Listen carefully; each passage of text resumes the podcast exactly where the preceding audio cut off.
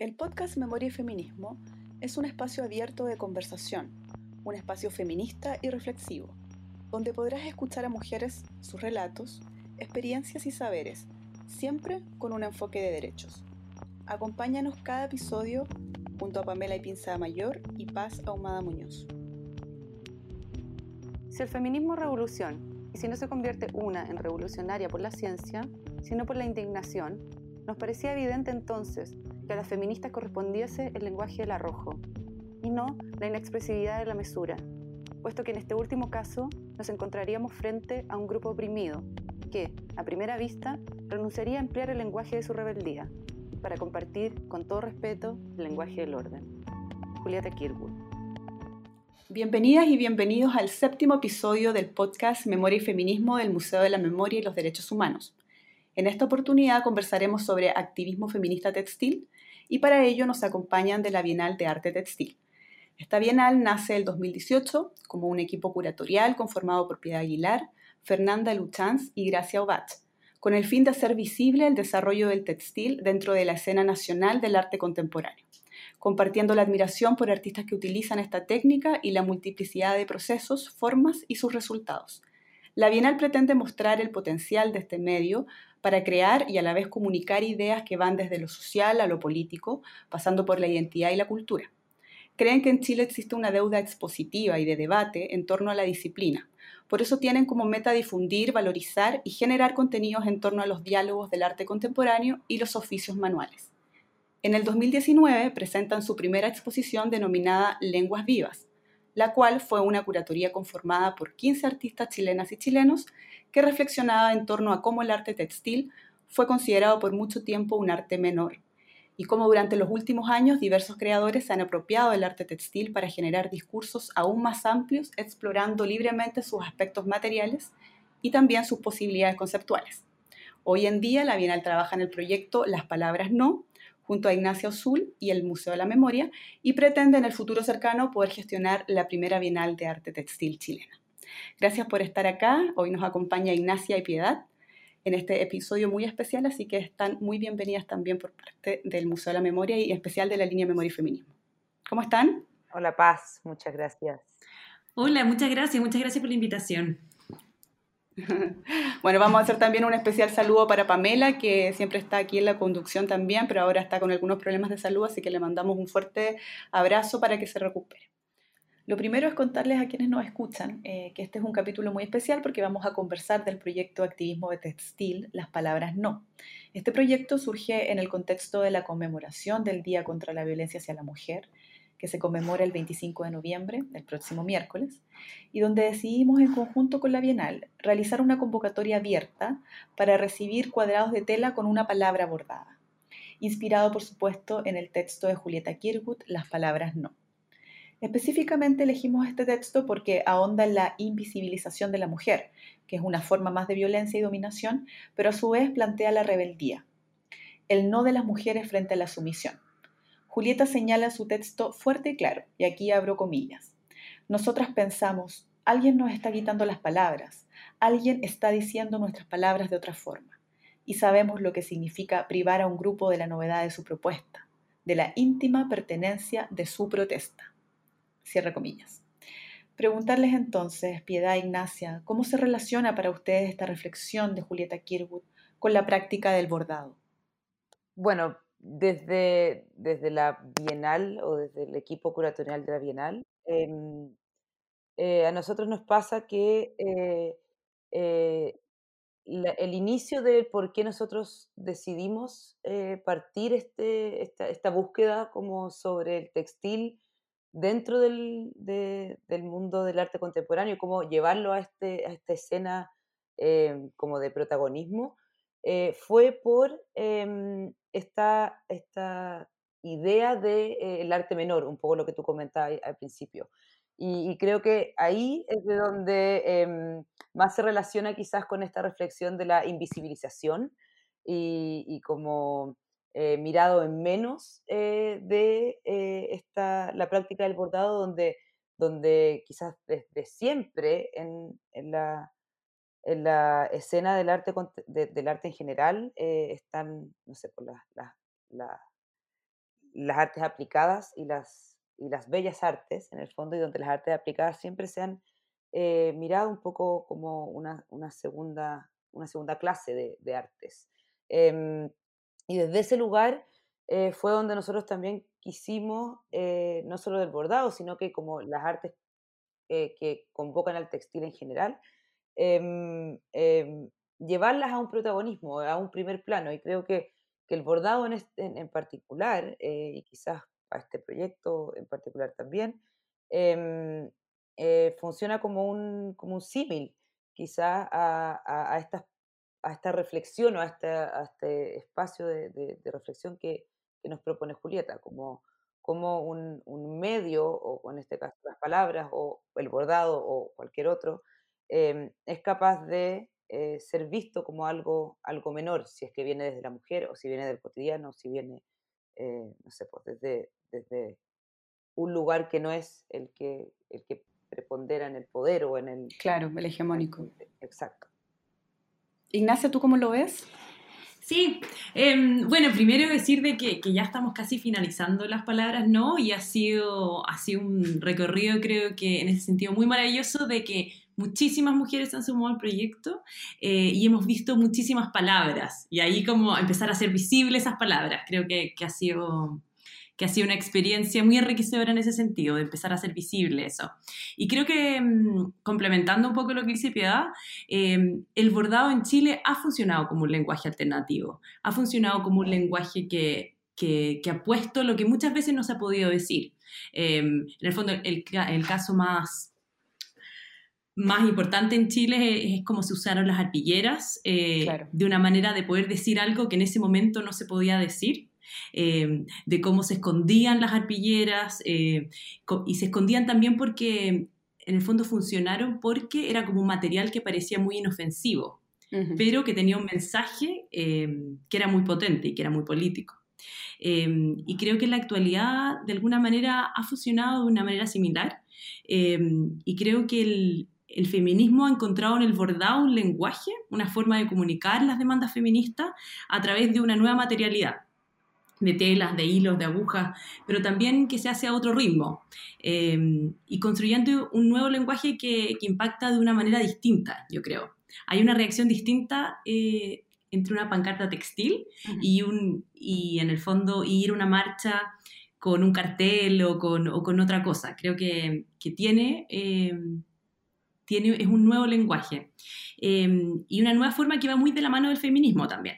Como siguiendo estos principios, creo que el bordado y el, sobre todo el bordado colectivo logra em, seguir esos principios eh, feministas de, horizontalidad, de que no es explotativo, de que es colectivo. Em, y el bordado creo que ha encontrado en el feminismo una colectividad, una solidaridad, un grupo. Eh, en el fondo siento que son como eh, todas estas manos que hacen y que luchan juntas. Eh, entonces creo que de todas maneras el, feminismo y el bordado eh, están en una relación muy sinérgica en este momento en Chile. Sí, totalmente, estoy súper de acuerdo con esa mirada. Y preguntarles, bueno, ahora que han ido también como ya terminó la convocatoria de las palabras no y han ido como revisando las palabras que han llegado, bueno, y siempre desde el Instagram de las palabras no, ustedes han estado subiendo constantemente lo que también envían las mujeres, preguntarles como qué, qué palabras les han llamado la atención o, cómo han visto también eh, la convocatoria y cómo las personas han, han respondido de alguna forma también a este llamado que hicimos desde el museo y desde la Bienal y, cómo esta práctica que por esencia sabemos que es individual el bordado, que uno lo hace en su casa, yo también experimenté el bordado, así como desde la cuarentena empecé a, bordar, eh, cómo esto que es muy individual finalmente se transforma en algo colectivo y en un gesto político, como decía Ignacia. Sí, a mí me pasó, bueno, abriendo, abriendo los bordados estos días, eh, eh, una, primero que nada una profunda emoción, eh, desde, sí, desde como empezamos este proyecto nosotros juntas y, sin saber muy bien cómo, cuál iba a ser la respuesta. Yo nunca dudé que efectivamente iba a haber una respuesta positiva, pero, pero también em, hubo una, creo que una gran conexión emocional frente a, eh, al llamado. Y, y, se ve, no sé, pues todos los bordados que yo estaba abriendo estos días vienen adentro con unas mini cartas eh, donde no solo explican por qué se eligieron las palabras, sino que también nos dan las gracias, nos cuentan por qué esto es importante, por qué es necesario, por qué em, porque están agradecidas de que este proyecto exista y eso a mí me, por lo menos me llena de profunda emoción. Y, y por otro lado, creo que, em, que claro, que este, este eh, eh, acto individual de bordar em, inevitablemente se hace colectivo también eh, en una situación en la cual se desarrolla este proyecto, que es una pandemia. Yo creo que eso no lo podemos dejar de lado.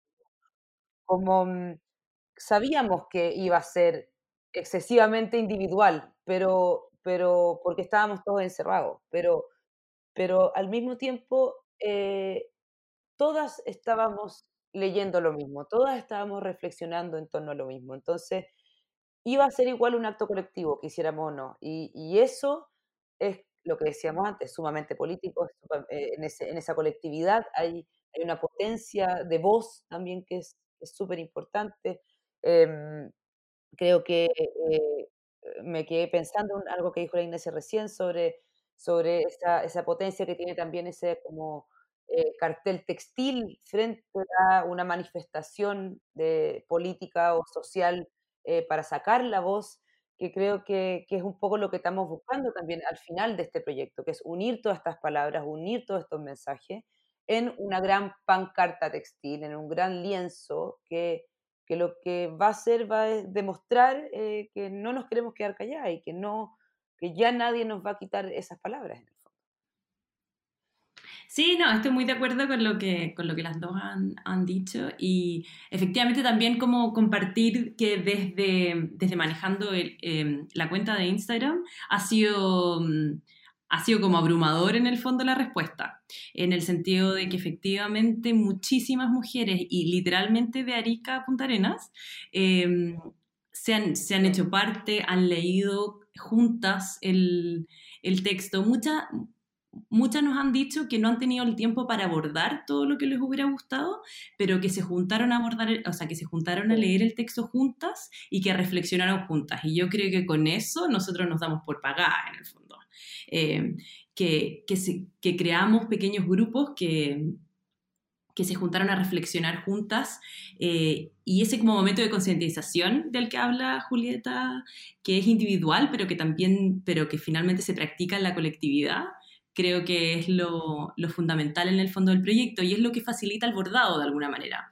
Em, de que a pesar de que es, un, es una tarea que puede ser muy individual en un principio, y así como decía Piedad, que, después la idea de que se juntan todos estos bordados, de que todo el mundo sabe que aunque está trabajando sola, eh, su bordado va a ser parte de algo mayor. Creo que eso es muy, muy importante. Em, pero por otro lado, yo también tengo la experiencia de, haber hablado con varias mujeres em, en diciembre del año pasado, después del estallido social. Em, el 7 de diciembre se celebró el Día de la Resistencia Textil y, muchas mujeres decían de que al principio tuvieron que bordar, em, empezaron a bordar una, eh, después del estallido cuando había toque de queda, entonces en el fondo tenían que estar solas y empezaron a bordar como para hacer algo y que después se empezaron a juntar estos grupos como autoconvocados en las plazas para abordar juntas, para abordar juntas ciertos carteles o cosas para poder ir a las marchas y que no necesitaban conocer a las personas, que simplemente eran, estos grupos autoconvocados en plazas y que, y ahí se juntaban a abordar y a conversar sobre lo que estaba sucediendo en el país. Y me parece muy lindo pensar de que el bordado pueda permitir eso, pueda permitir estos tipos de conversaciones, pueda permitir leer el, texto de Julieta Kirkwood, pueda permitir hablar del país que queremos. Em, entonces, en ese sentido, esta relación entre lo, individuo y lo, individual y lo colectivo eh, está muy facilitado por el bordado. Sí, totalmente. Pienso mucho también eh, después como el último 8M de este año, que fue la última gran actividad que pudimos hacer dentro del mundo feminista nos convocamos tantas, tantas mujeres y, claro, después, un par de días después, lo que pasó fue que estábamos todas encerradas, pasamos como del espacio público, de mm. tanto que nos ha costado apropiarnos del espacio público. Al, espacio privado, ¿no? Y, bueno, y ahí tener esa oportunidad de, bordar, de, primero de, leer el, texto de Julieta Kirkwood, después de reflexionar y después quizás conversar con amigas, juntarnos y poder eh, finalmente bordar esto, creo que es súper significativo que además eh, esto vaya a, terminar en este gran lienzo que, vamos, que ustedes van a, van a abordar y van a juntar todas las palabras, creo que es muy, muy significativo. Y yendo en esa misma línea, eh, y recogiendo las palabras de Julieta Kirkwood al respecto lo que veníamos hablando, de la toma de conciencia, Julieta dice, luego de esa primera toma de conciencia, y, jamás sin esa toma de conciencia individual, podrá el fin de la liberación atribuirse a todos los hombres. ¿Cómo ven ustedes que ha sido el proceso en general, ¿no? como en relación a esta idea de liberación colectiva? Ya lo hemos venido hablando, pero me gustaría que, un poco puedan referirse a eso más específico, a, a la liberación colectiva. ¿Cómo ha sido esto del, del espacio público, el espacio privado? ¿Cómo lo ven? Es súper interesante que, que, liberación, no hemos hecho todavía el cálculo porque no hemos visto todas las palabras, pero liberación, mm, así como a la rápida, creo que es la palabra que más salió, que más ha sido bordada. Liberación, libertad, eh, ha sido... también es una palabra que sale mucho. Basta, ira, esas son las tres que yo más he visto en... Entonces, de, de todas maneras, a mí me da la sensación de que, de que bueno, que el movimiento, el, el, movimiento feminista en Chile y en el mundo, pero en Chile ha sido tan icónico que está en este momento de despertar juntos. Obviamente que, que han habido momentos muy importantes para el feminismo en, como en la cronología del movimiento feminista en Chile, pero sin duda estamos en un momento histórico. Em, de, esta toma de conciencia colectiva, de que estamos todos al mismo tiempo en ese momento de, de, darnos cuenta de cosas que, y así como dice Julieta Kirkwood, que en el momento que, las vemos ya no las podemos dejar de ver. Em, y, me dio esa sensación cuando, cuando estaban mandando los bordados y por qué escogían las palabras. Muchas dijeron, claro, basta, como, como basta, ya no, ya, no, ya no puede ser de nuevo, ya no puede ser más. Ya nos dimos cuenta, ya estamos juntas en esto. Em, y creo que es potente que la convocatoria haya sido solo de mujeres y que sea en contra de la violencia hacia la mujer, porque ha sido uno de los temas, creo que fundamentales en, en Chile y sobre todo después de, de la pandemia. Eh, ha sido un, un tema que ha sido extremadamente importante. Entonces hay como una, creo que hay una toma de conciencia grupal que, que lo encuentro como, como exhilarante de alguna manera, que, que, estemos en esto juntas, porque hay una fuerza en esa colectividad, creo, y en esa toma de conciencia juntas.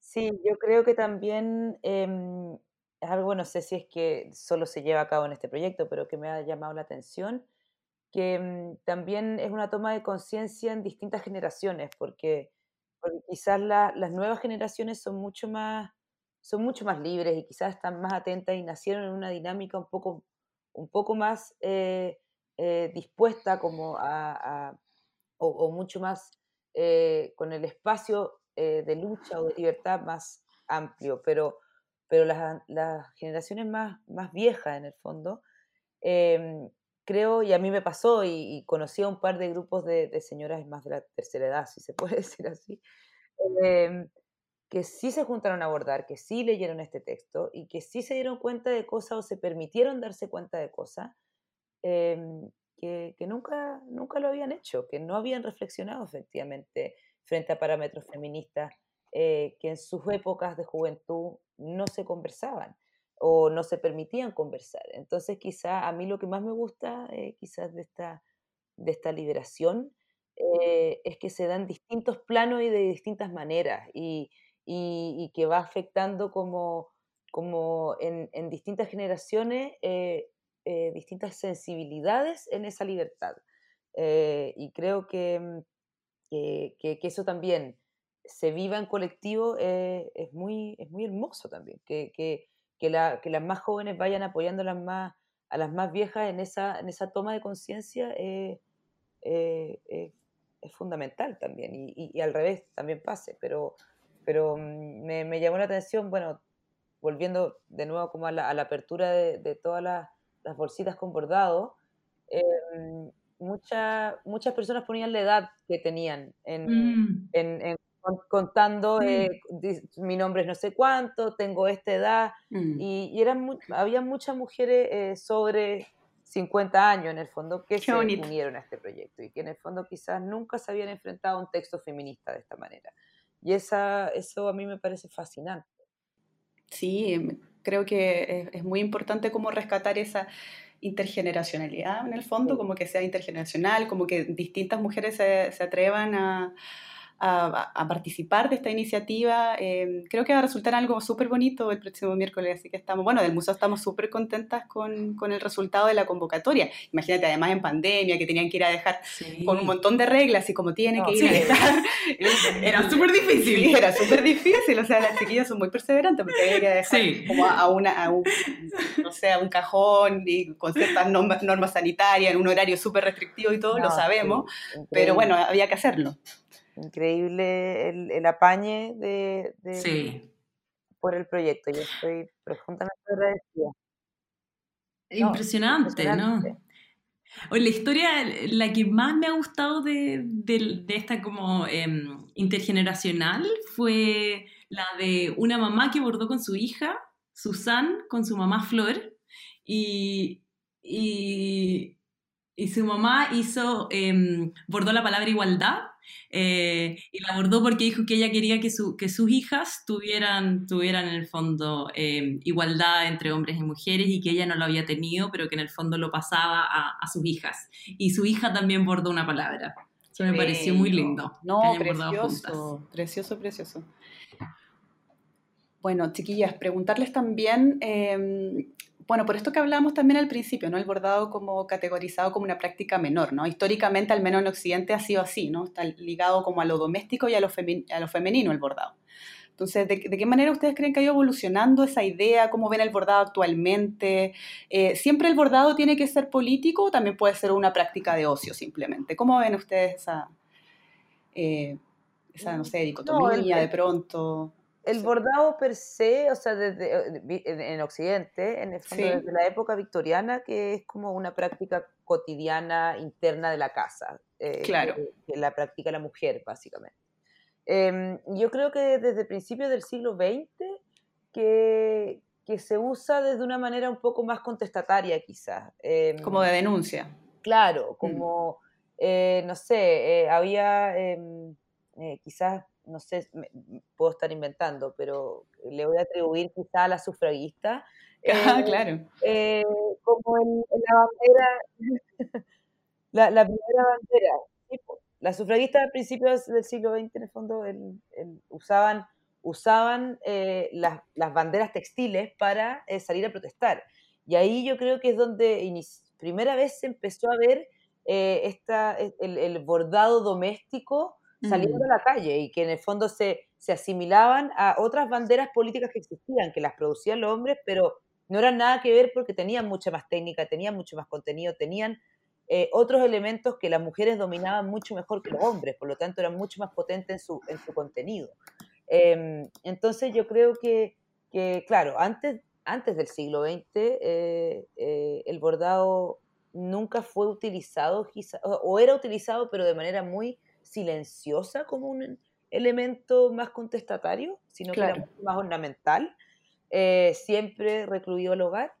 Eh, y después, en, lo último, en, el último siglo, eh, se, ha, se, ha, usado de, de, una manera más, más panfletaria, si se quiere decir así, y, y ha entrado en, otras en otras áreas, en el mundo del arte, en el mundo, no sé, de, también si, nos vamos hacia el mundo textil mismo, eh, eh, como del, del, de, la, de, la, imagen de los textiles también eh, hay, hay como análisis sociológicos que se pueden ver desde también desde, desde, claro. el uso del textil desde ese lado, pero, pero yo sí me atrevo a decir que, el siglo XX es cuando, cuando el textil agarra ese vuelo más, más político y más significativo fuera del hogar. Sí, creo que también que lo que es interesante, que obviamente que, que uno del mayor interés del feminismo es la tensión entre el espacio público y privado y cómo, cómo lo femenino es asociado a lo privado y lo, y lo público a lo masculino. Sí. Eh, y la forma en que, en que el bordado rompe un poco con eso. Creo que de alguna manera, y sobre todo como hablábamos de, de cómo se, se, ha usado eh, en los últimos años en Chile, eh, el bordado se saca a la calle el bordado se saca en este gran formato. En el fondo los grupos, las colectivas de bordado están armando eh, estos bordados de gran formato que se sacan a la calle, que se arman colectivamente y que se sacan a la calle. Eh, y eso obviamente es sacando de lo, este espacio privado, a lo público, a la calle, eh, con temas que, que, son de la esfera privada. En el fondo, eh, temas como el aborto, como el trabajo eh, reproductivo no remunerado, la violencia doméstica, en el fondo son estas estas cuestiones privadas que se ponen en un medio históricamente privado, pero que se sacan a la calle. Em, y por otro lado, también em, creo que el bordado ha resignificado el espacio privado de otro, de mm. otro para el otro lado en el fondo también.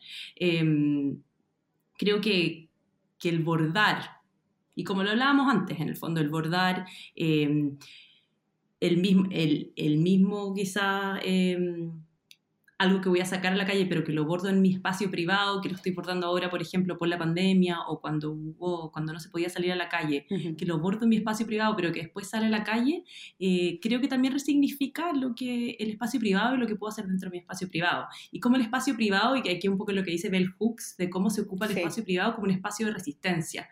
Entonces, el cómo quizás puedo estar bordando cosas y, y, estos grupos también, como me gusta la idea de que esta, este grupo de colectivas en el fondo, eh, leyendo el texto de Julieta Kirwood y, y hablando de, de, esta liberación en espacios privados eh, y bordando juntas en espacios privados. Entonces creo que la, de todas maneras el bordado como que tensiona esta relación entre, entre el espacio público y lo privado. Sí, absolutamente. Y bueno, también la experiencia que hemos tenido en el museo después del estallido con el Borda sus ojos, con estas chicas de las colectivas de Concepción. También sé que por ahí existe una colectiva de, hombres bordadores también, que representan un poco también las disidencias. Entonces, súper interesante cómo ha ido evolucionando también en los últimos años el bordado como una práctica colectiva, ¿no? Y ahí las quiero llevar a un tema eh, más como desde la memoria, ¿no? Eh, así como las arpilleras eh, denunciaban las violaciones a los derechos humanos en dictadura, Hoy las colectivas de bordados luchan contra la violencia hacia las mujeres. Ustedes ahí ya lo han dicho un poco antes, pero me gustaría que pudieran profundizar en, este vínculo, en esta conexión que ustedes ven entre pasado y presente, ¿no? Como un poco se ha ido repitiendo esto a través de la denuncia o cómo ven que ahora, em, que ahora estas colectivas nuevas em, comienzan también a, a denunciar lo que es la violencia hacia las mujeres a través del bordado. Yo creo, y quizás, bueno, la Nacha tiene más, puede hablar más profundamente de este punto, pero a mí me, me, creo que lo que más me gusta de esa conexión pasado y presente es que mm, lo que más ha evolucionado no es eh, como la lucha en sí, sino que es la técnica. Em, creo que antes eh, la arpillera denunciaba y demostraba y narraba una historia o una situación o un, un hecho específico eh, por medio de una técnica específica. Hoy en día la apertura eh, de las técnicas textiles del bordado eh, para denunciar son infinitas mm, y, ahí entra también como la parte creativa de esa denuncia eh, y de cómo yo quiero expresar esa denuncia o, esa, o eso que quiero, que quiero denotar. Em, y que también se ve mucho en, en, en los cuadrados, en los bordados los cuadrados bordados que recibimos, eh, donde no solamente yo quiero demostrar algo, sino que también creativamente quiero demostrar algo eh, y quiero expresar esa denuncia. Em, no, había, pensado en eso, Pi. No, no, no me llama interesante. Yo he pensado porque, creo que, porque en verdad creo que, que no, no, dista mucho el, el, claro, el contenido político cambia porque, porque son distintos los escenarios políticos, son distintos como los dolores políticos, pero, pero en verdad igual es una lucha política, es igual es una denuncia, igual es, igual, eh, igual yo salgo a la calle con un producto textil a denunciar algo, sea lo que sea, que, que por lo cual yo me sentí pasado a llevar. Es cierto. Pero lo que evolucionó, yo creo, del pasado al presente es la técnica, completamente. Hoy en día hay libertad de expresión y, y donde, no sé, yo con la Ignacia fuimos a, aprender a hacer mm. arpillera y, y, era muy emocionante aprender la, la, real técnica de la arpillera. Em, pero hoy en día creo que hay esa libertad, eh, es muy hermoso. Y me imagino que igual es una técnica difícil, ¿no? No es como llegar y, hacerla. No sé si es tan difícil, no es por desmerecer, pero, pero, o sea, es una técnica específica que hay que aprender. Pero la gran gracia que tiene yo creo que es la, la parte eh, más reflexiva y, lo, y, lo, que la segunda, como el, el, el, lado B de lo que es hacer una arpillera, es que lleva tiempo y en ese tiempo uno reflexiona, comparte, rememora, eh, sana. Entonces eh, es una técnica lenta em, y yo creo que esa es la gran gracia que tiene. Claro, y de hecho en los 80 y cuando hacían talleres de arpilleras o las mismas arpilleristas se juntaban, también estaba mucho en torno a la olla común, a la denuncia, era un espacio para que las mujeres pudieran conversar y pudieran también de alguna forma compartir fuera de este espacio privado de todas las cosas que estaban pasando. Entonces, claro, eh, ahí concuerdo plenamente contigo, Piedad, en que, en que también el contexto y lo que acompaña a la arpillera es sumamente valioso, es como es como un patrimonio inmaterial. Sí, y, que, Bueno, perdón. No, no, tiene mucho que ver también con el trabajo artesanal en sí, como la artesanía no es solamente saber una técnica y saber eh, usar una materia prima, sino que el, tiempo del hacer es gran parte de lo que la artesanía es, porque en el, en el hacer uno reflexiona y entra a otras como a, a, otros lugares del hacer, y eso es, es primordial. No, quería decir de que, de que efectivamente dos arpilleristas de la hormiga, eh, Patricia Hidalgo y María Madariaga, eh, fueron, mm. son consideradas tesoros humanos vivos en el 2012. Así que es efectivamente, está muy reconocido como un tesoro vivo. Em, ¿Y tú, Ignacia, qué, qué, opinas de lo que estábamos conversando respecto a este vínculo pasado-presente? Sí, yo creo que em, em, no, solo como para comentar un poco lo que decía eh, Piedad, que yo creo que igual es difícil poder compararlo solamente porque la arpillera estaba hecha en, desde, desde el trauma. Y creo que es difícil, en el fondo, poder ser más expresivo y poder ser más creativo en, en, ese contexto, en el fondo. Entonces me es difícil pensar en el fondo en, en em, sí, en el contexto en el que estaba, en el que estaba hecho, eh, cuánto en el fondo se podía, se podía crear. Pero igual se decidió por esta técnica y no por otra. Pero porque, porque en el fondo la vicaría empezó, empezó a enseñar esa técnica em, a las mujeres que tenían que esperar mucho tiempo eh, mientras estaban haciendo todas las averiguaciones por sus eh, parejas que estaban desaparecidos. Entonces en el fondo se empezaron a hacer estos talleres. De una forma, y, y era, era inicialmente era solamente psicológico y era para entretener a las mujeres que estaban en el fondo esperando y, y después también empezó a ser una, un ingreso económico. Pero hay algunas arpilleristas que, que, tenían, que venían desde como, desde, que eran más artistas en el fondo, que empezaron a hacer arpilleras un poco distintas. Eh, y ahí uno puede ver en el fondo las distinciones que hay entre, entre las distintas arpilleras. Em, pero en cuanto a cómo se relaciona esta como conexión pasado-presente, eh, estoy de acuerdo con, con, todo lo que se ha dicho. Em, creo que la temática de, de, de este momento de concientización de las mujeres que se dio muy, eh, que se dio muy activamente en los 80 y que, mm. y que finalmente, con, y con todo lo que se decía en el fondo, em, democracia en el país y en la casa, y que en los 90 se cerró de nuevo esa, ese espacio para las mujeres. O sea, las mujeres habían estado muy, muy, muy activas em, y en los 90 se cerró de nuevo y ahora hay como una apertura nuevamente. Entonces creo que desde ahí hay, un, hay una conexión entre, entre ese pasado, entre los 80, entre las mujeres, entre lo que estaban haciendo las mujeres, lo que estaba haciendo Julieta Kiruguete en los 80 y lo que están haciendo las mujeres hoy día.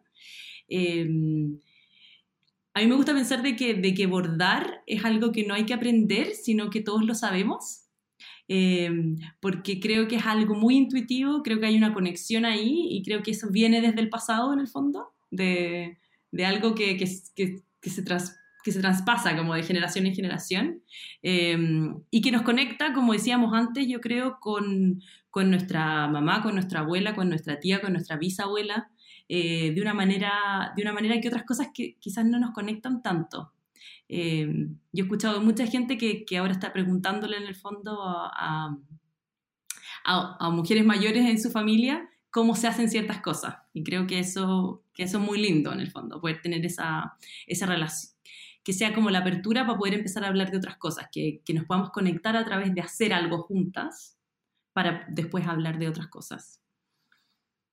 Estoy muy de acuerdo con lo que dice Nacha, porque eh, pasa eso que uno dice, yo no tengo, a mí me pasaba mucho, no tengo habilidad manual para bordar, pensaba, así lo primero. y claro, cuando me empecé a meter como en el mundo del bordado, y, claro, como que uno puede aprender ciertas técnicas y todo, pero como que está ahí, ¿no? Como que es casi un ritmo, un, un, un flujo. Es bastante innato. Es bastante innato, y como que de pronto, no sé, si estás entusiasmada con, con hacer un bordado en especial, ahora con las, con las palabras, ¿no? Uno buscaba una palabra, la verdad es que eso es lo principal, no tener como la motivación. Eh, preguntarles, chiquillas, también, eh, como en el contexto de lo que se viene ahora, el nuevo Chile, la nueva constitución y todo, si, si tienen alguna, eh, no sé, algún proyecto, o están pensando en algo nuevo en torno a, lo que se viene, la nueva constitución, el proceso constituyente mismo, ¿cómo ven también el tema del, del arte, la nueva constitución? Uy. la sorprendí con esa pregunta. Sí.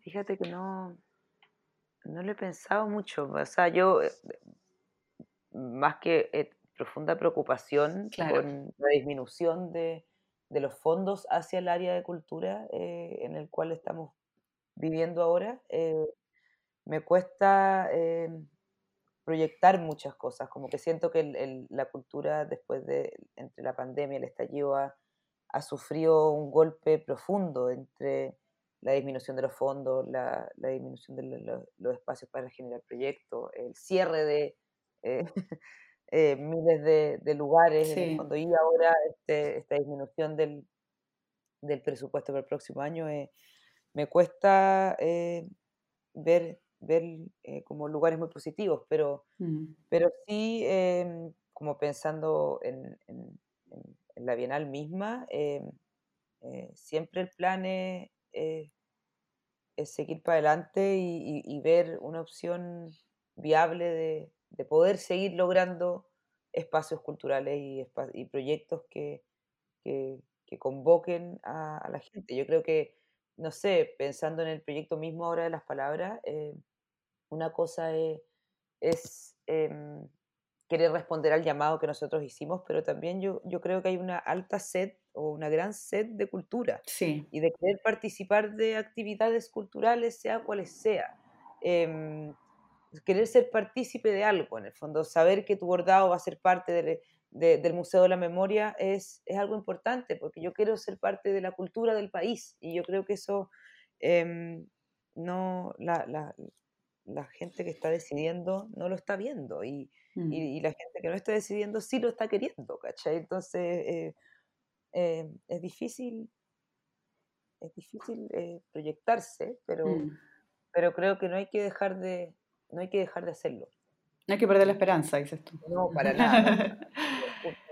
pero no, y por lo menos en mi caso personal, yo jamás dejaré de hacer, de, hacer proyectos culturales, creo yo. ¿Y cómo ves eso de la, de la, primera Bienal de Arte Textil chilena? ¿Crees que sea posible en el, en el corto plazo? Mira, queríamos que fuera este año, pero bueno, ya sabemos, ya sabemos lo que pasó. Em, y nuestro equipo bienal, bueno, la Nacha es nuestra invitada eh, este, para este proyecto y queremos que se quede para siempre. Uh, buenísimo, buena noticia. Em, pero nuestro equipo está un poco disminuido, así que probablemente eh, va a ser el 2022. Ese es nuestro, esa es toda, toda la fe cosa de que el próximo año empecemos a armarlo bien, eh, a buscar bueno, los recursos, buscar los aliados que se necesitan para poder armar una bienal eh, de manera correcta. Eh, y, a mí, así como, como idea que podría revelar desde mi persona, me gustaría que, sí, que la primera, la primera bienal sea con puros, con puros invitados chilenos en el fondo. Creo que, mm, que, nos, pasó con, con, la exposición que hicimos el año pasado, que nos dimos cuenta que había, había muchos artistas que estaban trabajando con textiles, eh, con bordado y con derivados del bordado. Em, había mucho talento, había mucha, mucha eh, eh, nueva experimentación es hacia el mundo textil y, que de más se podía armar una bienal. Claro. Entonces no había por qué seguir esperando. Así que nada, pues esperemos que el, 2022 eso se pueda eso concretar. Claro. Sí. ¿Tú, Ignacia, qué opinas?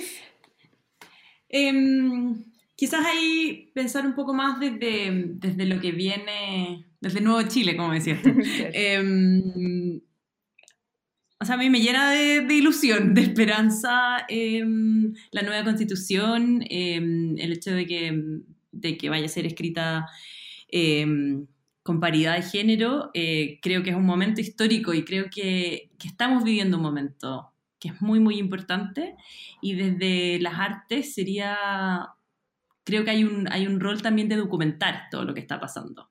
Y desde ahí creo que, que obviamente que, que, las palabras no y que todos los otros proyectos que, que vayan tienen un, tienen un rol súper importante en poder, en poder documentar y en poder traducir como lo que se está viviendo.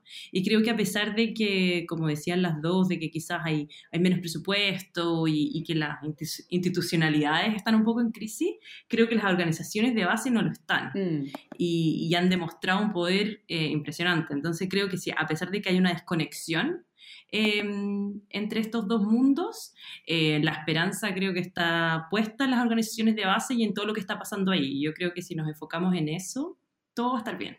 Ay, me encanta la idea. Todo va a estar bien, Todo va a estar bien, sí. todo va a estar bien. Oye, se nos ha pasado volando nuestro tiempo del podcast, eh, pero me gustaría dejarles eh, el micrófono abierto a ustedes dos para palabras y comentarios finales, lo que quieran decir, cómo ha sido el resultado de este proceso eh, ya de varias semanas con esta convocatoria, y qué podemos esperar para el miércoles 25. Ahí ustedes son libres de poder decir lo que quieran. Eh, nada, yo estoy profundamente agradecida de haber podido participar de este proyecto, eh, de que nos hayan invitado desde el museo a, a ser parte de, de este, de este lienzo que vamos a, a- a generar. Y nada, y estoy ansiosa, ansiosa de verlo, ansiosa de, de verlo colgado, ansiosa de ver em, que el 25 también todas podamos compartir esas imágenes y compartir ese, ese video que vamos a, a- A lanzar, sí. a lanzar, eh, ya que no vamos a poder reunirnos, vamos a, a poder viralizar eh, nuestra- nuestras palabras y nuestra, las cosas que no queremos callar. Así que nada, profundamente agradecida y, y esperanzada, básicamente. Súper.